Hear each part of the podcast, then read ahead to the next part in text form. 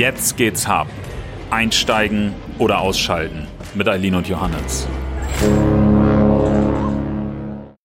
Moin, hier ist Johannes. Ich bin heute leider alleine. Die liebe Eileen ist nicht da, aber ich habe hier jemanden bei mir am Tisch sitzen, der vor kurzem erst den Sommerdom eröffnet hat, der an den Hafenkanten des Hamburger Hafens Landstromanlagen in Betrieb nimmt und dessen Lieblingsthema, ich glaube, das kann ich sagen, Wasserstoff ist. Jetzt wisst ihr schon alle, von wem ich spreche.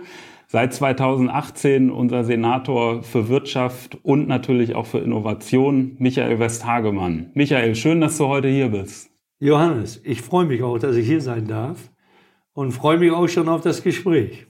Ja, dann lass uns gleich loslegen. Meine standardmäßigen drei Icebreaker-Fragen, die musst du jetzt über dich ergehen lassen. Strand oder Berge? Schwierig. Ich liebe Strand, aber ich liebe auch die Berge, historisch gesehen. Weil ich lange in Süddeutschland gelebt habe, lebt man automatisch auch ein bisschen in den Bergen. Aber Strand ist auch sehr gut. Fußball oder Handball? Eher Fußball, weil das finde ich Hamburg auch ganz spannend, dass wir hier zwei Traditionsvereine haben nämlich mit dem HSV und St. Pauli. Beide spielen ja nicht in der ersten Liga. Und ich bin mal gespannt, wer es schafft, zuerst in die erste Liga wieder zu kommen. Also Fußball, sehr gut. Jetzt teste ich noch mal so ein bisschen deinen Lokalpatriotismus. Hamburg oder Münsterland? Münsterland ist wirklich sehr, sehr schön. Kann ich nur allen empfehlen, da meine Familie dort lebt. Aber die Lebensqualität in Hamburg ist natürlich auch extrem super so dass man, wenn man zwei Standorte sogar hat, das Münsterland und Hamburg, besser kann es eigentlich gehen. Ja, sehr gut.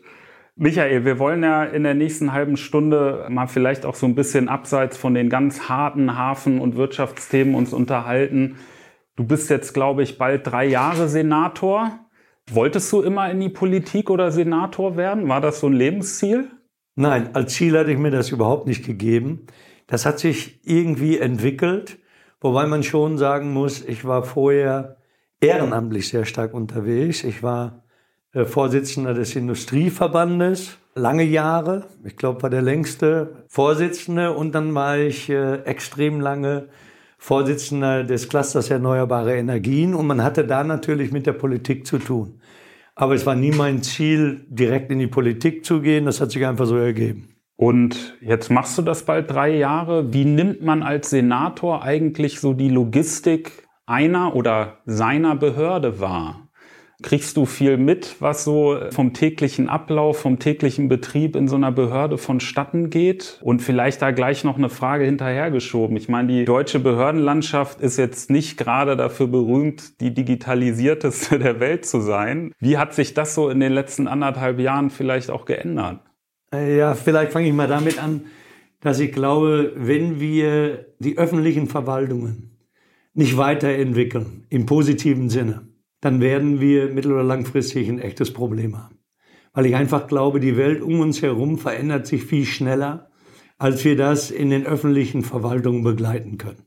Also die große Herausforderung wird sein, wie kriegen wir die öffentlichen Verwaltungen effizienter, schneller und natürlich auch im stärkeren Maße digitalisiert. Ich habe noch nie so viel Papiere mit mir herumgetragen, wo ich jetzt sukzessive dabei bin, mit Riesenschritten, auch Gott sei Dank, mich von diesen Papieren zu lösen und versuche alles elektronisch abzuwickeln. Das ist logistisch gar nicht so einfach, weil so eine Behörde ist darauf eingestellt, dass wir mit Papier arbeiten. Und auch da liegt aus meiner Sicht eine große Herausforderung. Und Politik funktioniert ehrlicherweise noch mal ein bisschen anders, als du das als Außenstehender, der in der Wirtschaft ausschließlich tätig war, je hättest dir vorstellen können. Also nicht jedes Sachproblem liegt dort als Sachproblem auf dem Tisch, sondern wird politisch bewertet, wie ich politisch mit diesem Sachproblem umgehe. Und das ist für einen Außenstehenden immer schwer, zu begreifen, dass da doch Politik, obwohl die Sachlage klar ist und dass ich einfach sage, das müssen wir jetzt lösen, findet aber erstmal eine politische Bewertung statt. Lösen wir das jetzt wirklich? Das ist gewöhnungsbedürftig, aber dafür bin ich ja Wirtschaftssenator, um das zumindest in meiner Behörde einigermaßen so auf den Weg zu bringen, dass wir uns den Themen annehmen, weil wir sind ja eigentlich, und so verstehe ich das, Dienstleister für die Wirtschaft. Also mein Verständnis ist, den wirtschaftlichen Unternehmen eben so zu helfen oder gerade insbesondere jetzt hier in Hamburg der jungen Start-up-Szene oder Gründerszene zu helfen, zu begleiten, alles das zu tun, was wichtig ist. Und am Ende des Tages ist es natürlich Innovation zu treiben. Ja, und dazu brauchst du natürlich innerhalb deiner Behörde auch Mitarbeiterinnen und Mitarbeitern, die dir folgen. Ja, das glaube ich. Bevor wir nochmal auf die Startups und Innovationen zu sprechen kommen, Dienstleister für die Wirtschaft, das finde ich ist ein gutes Bild. Ihr musstet in den letzten anderthalb Jahren eine Menge Dienstleistungen für die Wirtschaft auf den Weg bringen, die wahrscheinlich nicht unbedingt vergnügungssteuerpflichtig waren. Man hätte sich sicherlich auch in den letzten anderthalb Jahren andere Themen gewünscht. Wie blickst du darauf so zurück? Ist da, äh, wir müssen ja hier im Digital Hub immer so ein bisschen die Logistik im Auge behalten, aber ist das logistisch, verwaltungslogistisch alles zu deiner Zufriedenheit verlaufen? Bist du da auf Sachen stolz oder gibt es auch Sachen, wo du sagst, ah, das müssen, hätten wir anders machen müssen? Nein, ich glaube, was erstmal äh, wichtig ist, äh, nüchtern und sachlich nochmal zu reflektieren, was ist da eigentlich mit Corona alles so passiert. Und ehrlicherweise hat man am Anfang gleich gesehen, wenn offene Grenzen und Logistik nicht so funktioniert, wie wir das eigentlich gewohnt waren, stellen wir plötzlich fest, wie abhängig wir eigentlich sind, wenn gewisse Waren nicht zu dem Zeitpunkt wieder an einem Ort sind, wo wir sie eigentlich benötigen. Also ich finde, Corona hat auch aufgezeigt, wo wir noch mal stärker hinschauen müssen zukünftig bei den ganzen Hilfen, weil wir hatten ja so extreme unterschiedliche Betroffenheiten in den unterschiedlichen Branchen. Natürlich am Anfang ganz extrem Gastronomie, Hotellerie, der Tourismus ist zusammengebrochen, die Veranstaltungswirtschaft. Ja, und wir sind alle in das Homeoffice gekehrt und ehrlicherweise hat man auch gesehen, auch darauf waren wir nicht so vorbereitet weil wir haben riesen Anstrengungen unternehmen müssen. Bei mir in unserer Behörde, das sage ich jetzt mal, waren wir sehr gut ausgestattet, dass wir auch frühzeitig sagen konnten, ihr könnt jetzt ins Homeoffice gehen.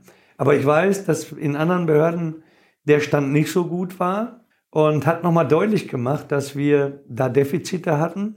Was ich mir gewünscht hätte, wäre natürlich auch noch gewesen, dass wir viel schneller nochmal den Betroffenen mit Hilfe unserer Überbrückungshilfen mehr oder schnellere Unterstützung hätten geben können. Aber das war ehrlicherweise auch eine riesen Herausforderung. Keiner war darauf vorbereitet, auch logistisch nicht. Und damit meine ich die IT-Logistik, die du eigentlich brauchst, um, sagen wir mal, Überbrückungshilfen so abzuwickeln, nicht nur, dass du weiß, wen kannst du eigentlich helfen und erfüllt dir auch die Voraussetzungen, sondern hast du auch ein funktionierendes IT-System, dass du das alles abdecken kannst. Wir waren seinerzeit mit der Corona-Soforthilfe in Hamburg sehr schnell, weil wir unser eigenes IT-Verfahren in der ersten Phase entwickelt hatten. Und dann sind wir übergegangen zu der bundesweiten IT-Landschaft. Und die hat doch hier und da Probleme verursacht, die dann auch zu beigetragen hat, dass wir nicht so schnell auszahlen konnten. Aber am Ende des Tages muss man auch sagen, wir haben immer wieder die äh, Betroffenheit natürlich nachjustieren müssen aus den unterschiedlichen Branchen, sodass man am Ende des Tages sagen muss, mit der Überbrückungshilfe 3, die jetzt noch läuft, beziehungsweise es heißt hier eigentlich Überbrückungshilfe 3 Plus, ja, konnten wir schon den überwiegenden Teil der Betroffenheit helfen. Ja, abschließend vielleicht noch eins. Das sollte uns eine Lehre sein, um darauf auch zukünftig bei ähnlichen Situationen noch gut vorbereitet zu sein. Ich meine, jetzt bei den letzten Katastrophen, die wir da, Flutkatastrophen, die wir da erleben mussten, hat es ja auch viel mit Logistik zu tun. Wie schnell kannst du eigentlich einem Hilfe zukommen lassen? Und das hängt in der allermeisten Regel auch mit Logistik zusammen. Mhm.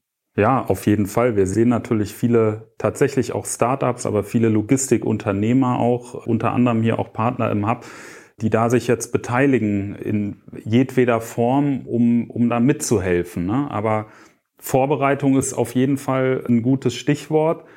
Auf manche Situationen kann man wahrscheinlich auch als Senator nicht vorbereitet sein. Und da wäre noch eine weitere Frage, die ich an dich habe. Wie kann ich mir das vorstellen? Du sitzt hier in der Wirtschaftsbehörde und dann kommt eine Mitarbeiterin oder ein Mitarbeiter zu dir ein ins Büro und sagt, Mensch, da ist ein Containerschiff im Suezkanal stecken geblieben. Wie war die Situation für dich? Weil es, neben Corona sind ja noch andere logistische Herausforderungen entstanden, so in den letzten Monaten. Wie hast du das wahrgenommen? Und stand bei dir das Telefon dann der Räder und der Schiffsmanager nicht still? Oder äh, ist das erstmal von außen beobachtet und gesehen, na, mal, mal sehen, wann sie den Kahn wieder flott kriegen? Na, ehrlicherweise muss man erstmal sagen, der Tag eines Senators, das gilt natürlich nicht nur für den Senator, das gilt natürlich auch für meinen Staatsrat. Wir sind eigentlich so zugetaktet am Tag, dass da keiner zwischenkommt. Das heißt, okay. es kommt keiner spontan rein, der da sagen könnte, haben Sie schon gehört, da ist was passiert im Suezkanal. Natürlich kriegt man die Information im Laufe des Tages zugespielt. Und dann überlegt man sich selber, wie gehst du jetzt mit dieser Nachricht um? Was musst du eigentlich machen? Und diese Situation im Suezkanal äh, mit Evergreen, die dann um die Ecke kam, da stellte der automatisch die Frage, was bedeutet das für die gesamte Lieferkette, weil es staute sich ja auf. Man konnte ja sehen, wie viele Containerschiffe jetzt dort nicht mehr durchkamen. Und dann stellt du automatisch die Frage, sag mal, was bedeutet das jetzt für die nächsten Wochen und Monate für den Hamburger Hafen? sodass man dann selber aktiv wird und sagt, ich brauche einen Statusbericht. Also ich brauche einen Statusbericht, ich muss mindestens zwei Telefonate haben. Einmal kurz mit meinem Hafenchef, also mit der Hamburg Port Authority, dann nochmal ein Terminalbetreiber, also Hala oder Eurogate, um ein Gefühl zu kriegen, haben die auch schon ihre ersten Eindrücke sich machen können. Und äh, dann natürlich, da haben wir es in Hamburg natürlich sehr gut dass wir hier einen Räder auch vor Ort haben mit Hapag-Lloyd, den man dann auch nochmal schnell kontaktiert und sagt, Mensch, haben Jan, wie stellst du die Situation ein? Mhm. Was bedeutet das jetzt? Wir hatten ja ähnliche Situationen auch während der Corona-Zeit, weil es zu Abwicklungs- oder Logistikschwierigkeiten in den unterschiedlichen Häfen kam, sodass man auch da wusste, es kommt zu Schiffsverzögerungen. Und wie stauen sich eigentlich dann diese Schiffsverzögerungen bei dem B- und Entladen an den jeweiligen Terminals in Deutschland oder auch in Holland oder äh, in Antwerpen.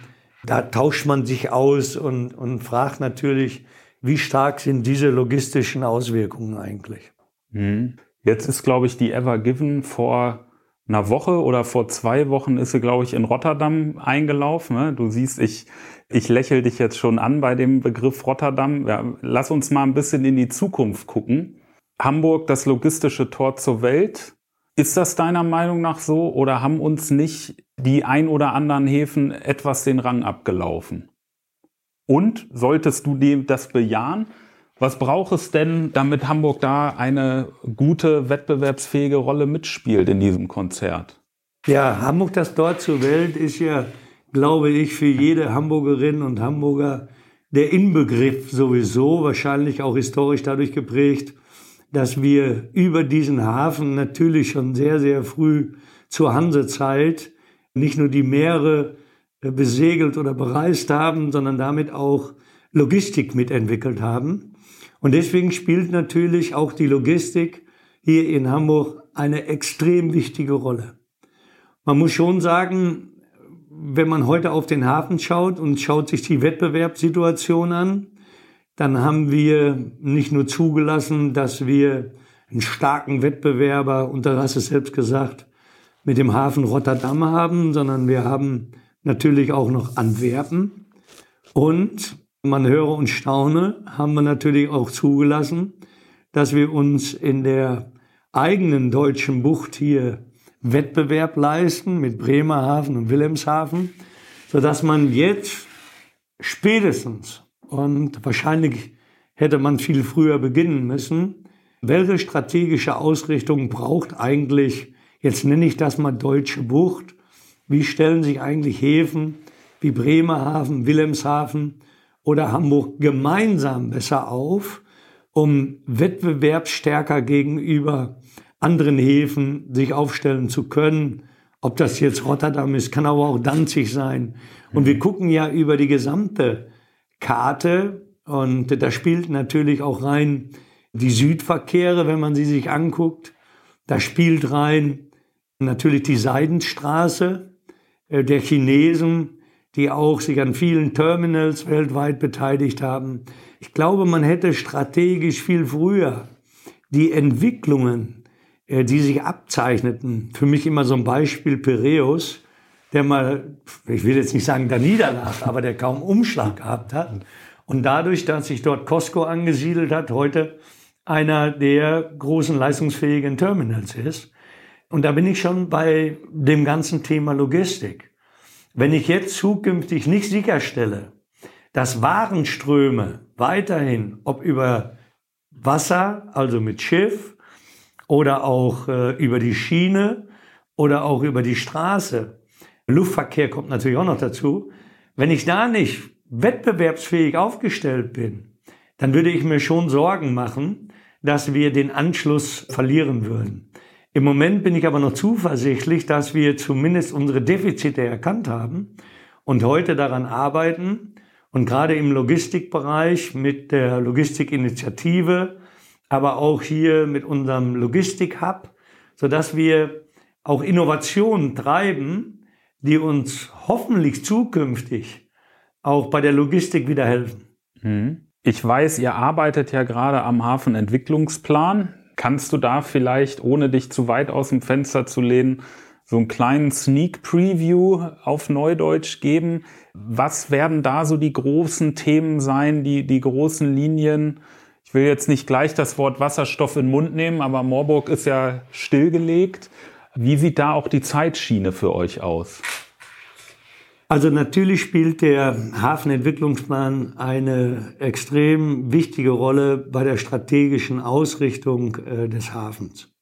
Aber ich sage mal Folgendes. Äh, wenn ich heute mir eine Strategie vornehme, das ist so ähnlich wie in jedem Wirtschaftsunternehmen, dann beginne ich erstmal damit und gucke, wie sieht eigentlich wirklich die Wettbewerbsfähigkeit eines Hafens aus und woran mache ich das eigentlich fest? Also wir kennen alle die Modelle, mit denen ich das machen kann, aber ich habe ähm, dafür plädiert, dass wir das mal in einem anderen Strategiekreis erstmal alles vordenken, habe mir dazu auch externe Begleitung geholt, um erstmal genau abzustecken, wo sind die strategischen Felder, was passiert da eigentlich weltweit um uns herum also bin ich auch mal global rangegangen und habe mal gesagt, welche Trends kann man erkennen, ob in China, in USA, in Kanada.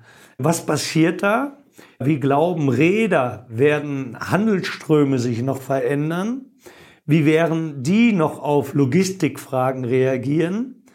Und welche neuen Technologien zeichnen sich ab, mit denen ich mich heute schon beschäftigen muss?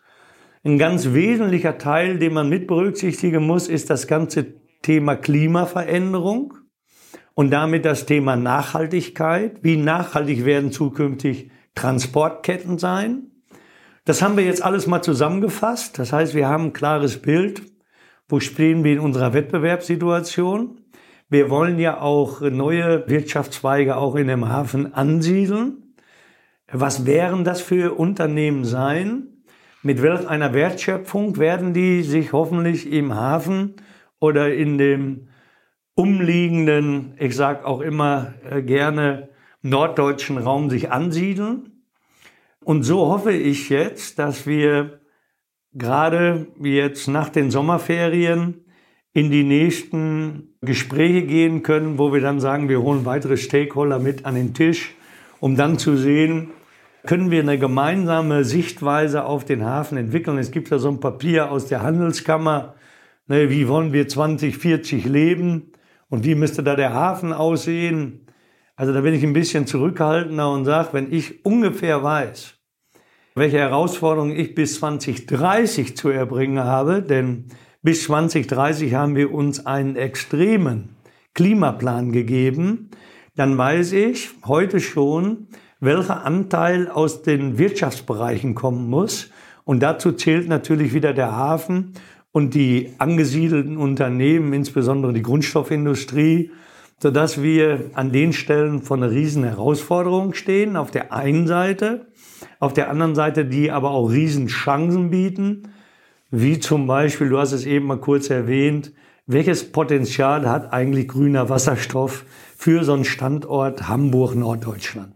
Dann hast du mit deinem Ressort auf jeden Fall in den nächsten neun Jahren die absolute Herkulesaufgabe des Senats vor der Brust, oder? Ja, man kann schon sagen, es gibt zwei Bereiche. Also zwei Drittel der Klimareduzierungen muss aus dem wirtschaftlichen Bereich kommen.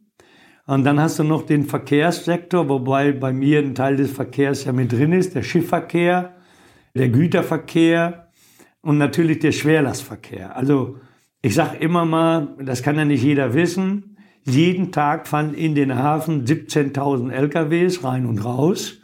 Und ich kann mir überlegen, wie lange lasse ich einen Dieselantrieb noch zu? Oder wann erwarte ich dort auch einen klimaneutralen Antrieb, um Emissionen reduzieren zu können? Das gleiche gilt für Schiff. Das gleiche gilt natürlich für den Güterverkehr. Und dann bin ich schon bei meinem letzten Thema. Wir alle wissen, dass auch der Luftfahrtstandort der drittgrößte Standort weltweit ist. Und auch da muss man sich fragen, wie grün kriegen wir zukünftig auch den Luftfahrtbereich? Und da sehe ich aber hier für Hamburg sehr, sehr großes Zukunftspotenzial, sicherlich bedingt durch Airbus und Lufthansa Technik, aber auch der gesamten Zulieferindustrie, sodass auch dort aus meiner Sicht große Potenziale sind, die man weiterentwickeln kann. Wenn du ein bis drei konkrete Projekte nennen dürftest, die du am Ende deiner Amtszeit als Wirtschaftssenator verwirklicht haben möchtest? Was wären das für Projekte? Das eine Projekt ist natürlich die Weiterentwicklung des grünen Wasserstoffs in den unterschiedlichen Anwendungsbereichen. Und da spielt sicherlich auch Moorbuch eine große Rolle, weil dort soll ein 100 Mega Elektrolyseur installiert werden, um damit auch grünen Wasserstoff vor Ort zu produzieren. Das zweite ist, wir haben eine regionale Innovationsstrategie auf den Weg gebracht. Die werde ich in den nächsten Wochen noch weiter stärker veröffentlichen, wo sich viele Branchen auch wiederfinden, insbesondere die Gesundheit- und Life Science-Branche, aber auch die Ernährungsbranche. Wir werden da natürlich an den Stellen Innovation stärker treiben müssen. Da drin ist natürlich auch Johannes Logistik, weil Logistik das unterschätzen wirklich die meisten. Es ist für viele selbstverständlich, wenn sie den nächsten Morgen in den Edeka-Laden gehen und sehen, alle Waren liegen ja wieder da. Ich kenne aber auch andere Bilder, oder viele können sie jetzt ja auch in England sehen, wenn die Regale leer sind. Und dann hängt das nicht nur mit Logistik zusammen, das hält natürlich auch mit freien Warenaustausch zusammen. Auch da muss man immer hinschauen, sodass also am Ende des Tages oder wir sehen das auch bei dem Online-Geschäft. Wo entwickelt sich auch das Online-Geschäft hin? Da bin ich schon, wie wird die letzte Meile am Ende des Tages im Paketdienst eigentlich abgewickelt? Was können wir eigentlich zukünftig dort noch zulassen? Kommt zu mir, wenn ich online etwas bestelle, dreimal am Tag jemand, morgens DHL, mittags kommt Hermes, nachmittags UPS. Das wird man ja auf Dauer nicht so zulassen können. Aber wo sind dann die innovativen Themen, wo ich das dann besser handeln kann? Also zweite Thema Innovationsstrategie. Und ähm, das dritte Thema ist sicherlich, wo ich gerne hinschauen würde, werde vertieft nochmal in den Bereich Life Science, weil der zukünftig noch eine bedeutende Rolle haben wird. Und natürlich die Kreislaufwirtschaft. Ich glaube, wir müssen in eine Kreislaufwirtschaft reinkommen. Nicht alle Waren müssen im Ausland produziert werden. Viele Waren können auch hier vor Ort hergestellt werden und dann auch wieder recycelt werden.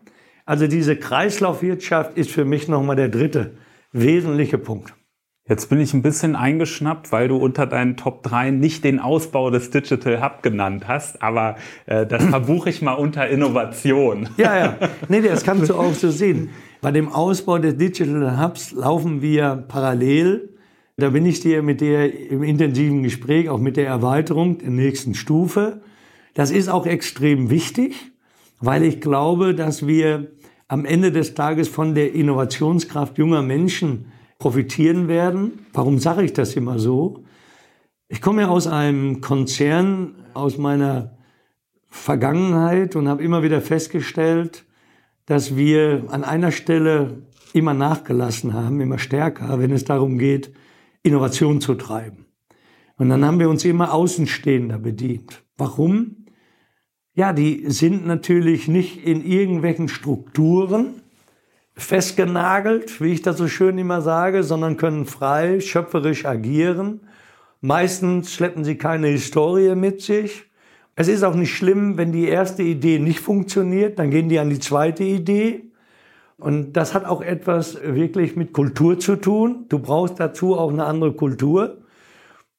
Und die finden wir natürlich selbstverständlich im Logistik Hub auch wieder.